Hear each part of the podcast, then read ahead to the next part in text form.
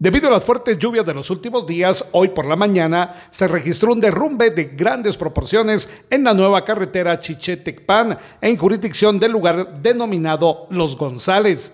Personal de camino se hizo presente y hasta esta hora todavía continúan con el trabajo para poder dejar liberadas ambas vías. Tome sus precauciones si se conduce por esa ruta. Desde Emisoras Unidas Quiche reportó Carlos Recinos, primera noticias, primera en deportes.